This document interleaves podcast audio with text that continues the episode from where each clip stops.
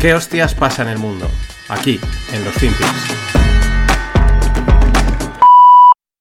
They think inflation is the primary concern. They explicitly recognize that there's going to need to be increases in unemployment to contain uh, inflation. They recognize the salience of labor market developments as a kind of super core measure of inflation. They're showing awareness of the fact that the neutral interest rate is a real interest rate concept rather than a uh, nominal uh, interest rate uh, concept.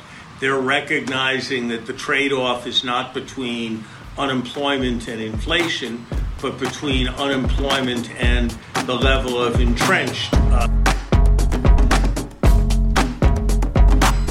Hola, los financieros. Vamos a la carga, vamos con los FinPix as usual, aún en el, nuevo o antiguo formato, como, lo, como cada uno lo quiera decir.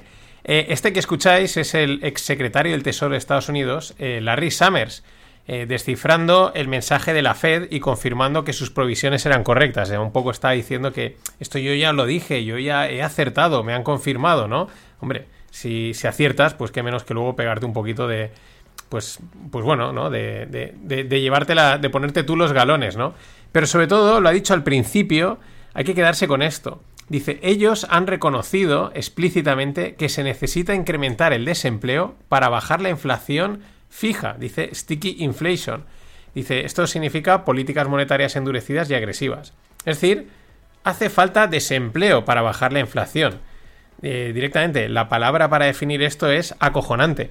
Eh, con toda tranquilidad están diciendo hay que despedir a la gente para bajar la inflación y se quedan tan panchos, o sea, no pasa nada. Es verdad que hablar de recesión también es hablar de despedir a la gente, pero bueno, por lo menos recesión es algo un poquito más difuso, ¿no? Dentro de lo que cabe, pero aquí ya directamente es hace falta desempleo.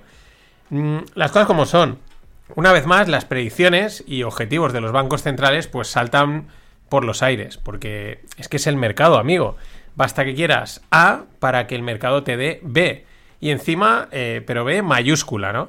Eh, y esto pues no se podía saber, que no, que no iban a acertar ni una y que cuanto más querían hacer algo, más consiguen lo contrario. Y al igual que cuando intentaban subir la inflación, no lo conseguían en la de 3, hace aproximadamente año y poco, eh, pues ahora no está siendo distinto, pero en el sentido contrario. Ahora lo que quieren es bajarla y vamos, que no lo consiguen, aunque se haya relajado un poquito en las últimas semanas. El problema es que las consecuencias de su determinación por bajar la inflación son muy diferentes de las consecuencias de su anterior determinación por bajarla. Y como el mercado no les hace caso, pues eso, eh, recesión, desempleo y lo que haga falta. Nuestro amigo Jerón, Jerón Powell, ha hablado y en un foro sobre la independencia de los bancos centrales. Sí, eh, no lo parece, eh, mm, parece una broma, pero no hablaba muy en serio sobre la independencia de los bancos centrales en este foro. Y antes de leer la declaración de Powell, recuerda que la norma es basta que lo digan para que sea lo contrario. Entonces, ¿qué dice Powell? Dice, la ausencia de control político directo sobre nuestras decisiones nos permite tomar estas medidas necesarias sin considerar los factores políticos de corto plazo. Y Jerón continúa diciendo, deberíamos mantenernos en lo nuestro y no divagar en busca de beneficios sociales percibidos que no están estrechamente vinculados con nuestras metas y autoridades legales. Eh, bueno, pues con esto Jerome lo que nos confirma, y hay que guiñar y guiñar, guiño, guiño, eh, que nadie interfiere en los bancos centrales para, para dirigir sus políticas a fines sociales, fines sociales que sabemos que tienen o suelen tener un rédito político importante. Y otra vez, guiño, guiño. Nos lo está confirmando. Dice, no, no, si seguimos siendo súper independientes. Y claro, tras reafirmar la incuestionable independencia de la Fed, pues Jerome y su pala, recordad que tiene una pala de oro ahí al lado en su despacho, pues le ha dedicado unas palabras a la, a la, a la inflación, ¿no? ¿Y qué ha dicho? Pues dice que el sistema financiero es ahora más resiliente que los cambios eh, que se hacen son requeridos para hacerlo más resiliente. Y, y ahora, ojo a esto, incrementar la liquidez no es la respuesta deseada. Eh, vamos, más claro, agua. Por mucho que digan, poca liquidez, condiciones duras y agresivas financieras, pero que el sistema es resiliente, ¿eh? es muy resiliente. Y todos decir, claro que sí, guapi, lo que tú digas. Pero para cerrar con Powell, eh, me quedo con otra frase que me ha llamado muchísimo la atención. Dice, la pandemia expuso defectos en el sector no bancario. Esto es amazing, esto parece muy llamativa, ¿no? Dejada ahí caer, ¿no? Eh, flows in the non, eh, non, bank, non bank sector, perdón.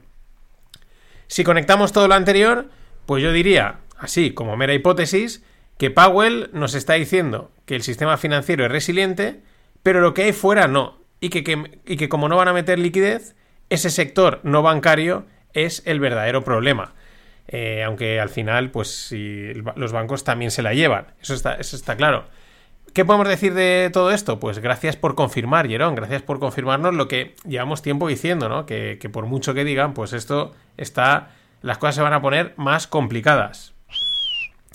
Y con tal jaleo de declaraciones y cortinas de humo, porque van jugando a eso, a, que no decaiga la moral, los habituales del circo financiero, es decir, los capos de Wall Street, pues ya no tienen que jugar al despiste, es lo que me he dado cuenta en los últimos tiempos, ya no tienen que hacer este juego que ahora están haciendo los bancos centrales, de decirte A, luego B y, y marear. Por ejemplo, nuestro amigo Jamie Dimon, el CEO de JPM, dice que la Fed tiene que llevar los tipos de interés más allá de donde se espera, más allá del 5%. Pero también dice que está a favor de una pausa en esa subida para ver el impacto de las subidas del último año, ¿no?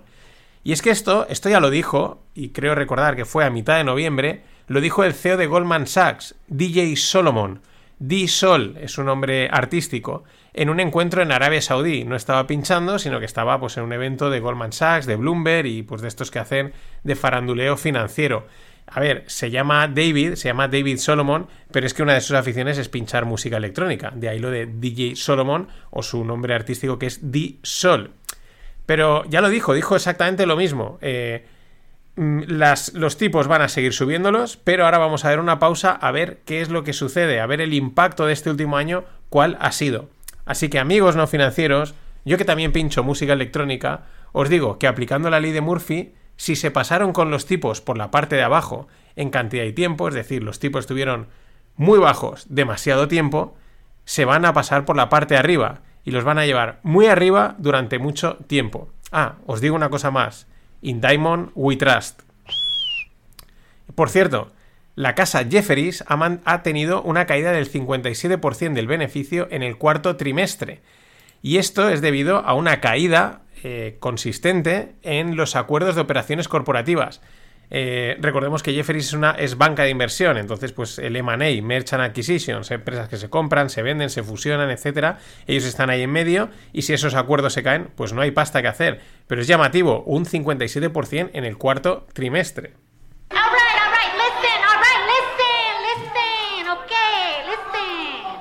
Y bueno, este es el Ecuador, el nuevo Ecuador de los FinPix y recordarte, eh, las lupas, mañana sacaré la primera, eh, saldrán por la newsletter del Club No Financieros.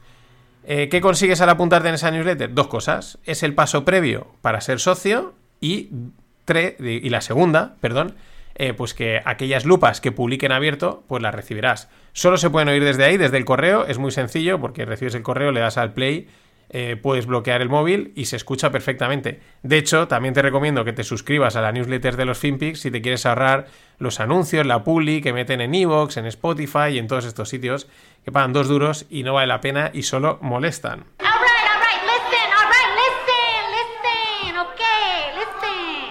Y continuamos con algunos pocos más FinPix. Las previsiones del Banco Mundial eh, es que recorta la previsión de crecimiento del PIB mundial del 3 al 1,7, ¿no? o sea, lo recorta a la baja. Este 1,7, repito, es una previsión, sería la tercera tasa más débil de crecimiento en tres décadas, que se dice también pronto. Eh, a Estados Unidos, por ejemplo, le asigna una previsión de crecimiento del 0,5% frente al 2,2% previo que le habían asignado.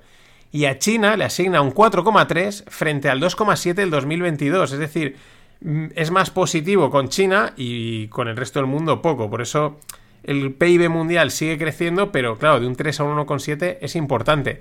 De todas maneras, ya sabemos que las previsiones de esta gente, pues hay que cogerlas con pinzas, que esto también, pues yo te digo hace unos meses a un buen dato y luego más adelante, pues lo corrijo y pues oye, aquí no pasa nada, Santas Pascuas. Claro, eh, siguiendo con previsiones, la hemeroteca es muy mala o muy buena, según se mire o según quien te la cuente, ¿no? Para unos es muy mala y para otros pues es buena porque es divertida.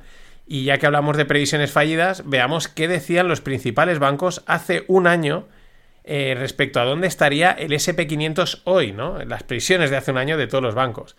Pues bueno, eh, que hoy el SP500 estaría aquí, la mínima que veo en esta lista es 4.600 está en los 3.800 por ahí, o sea, casi 800 puntos más abajo. Esa es la menos. Aquí hay de 5.200, de 5.300, 4.800, 4.600. ¿Qué casas? Bank of America, Barclays, BNP Paribas, Citigroup, Credit Suisse, Goldman Sachs, Jefferies, JP Morgan, Morgan Stanley. Eh, nada, eh, VS, Wells Fargo, nada. Banquitos de nada. Pero es que en, en realidad, lo he contado muchas veces, esto no va de acertar Da igual que seas un banco, una casa de inversión, un podcaster o un periodista. Esto va a decir lo que la gente quiere escuchar.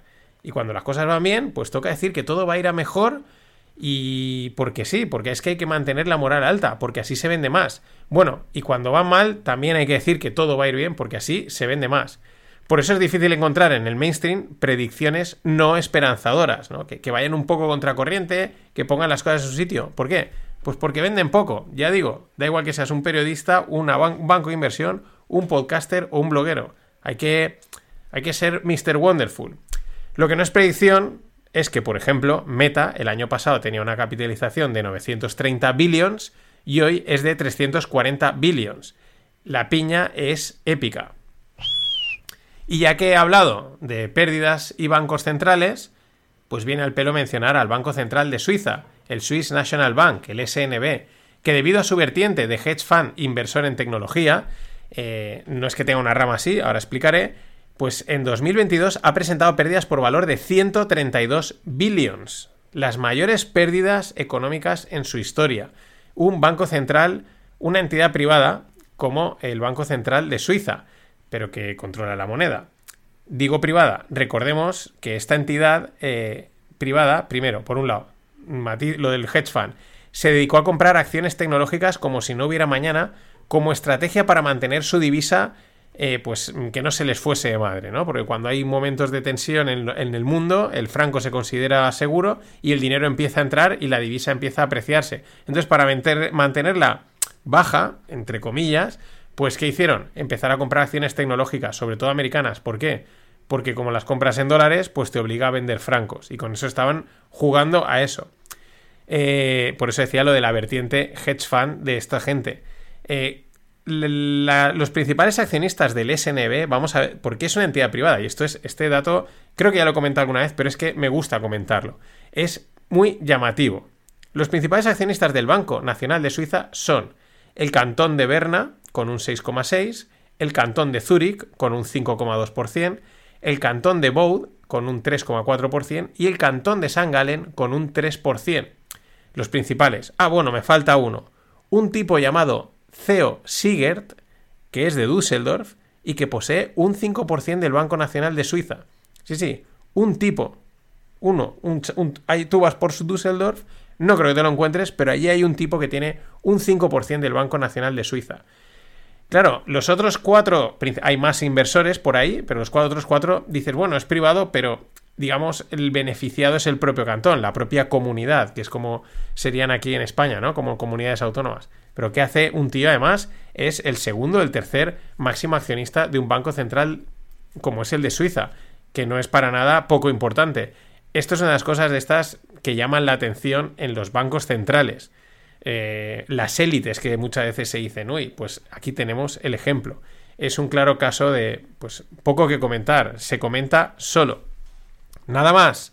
Hasta mañana. Billions and billions and billions and billions and billions and billions and billions and billions.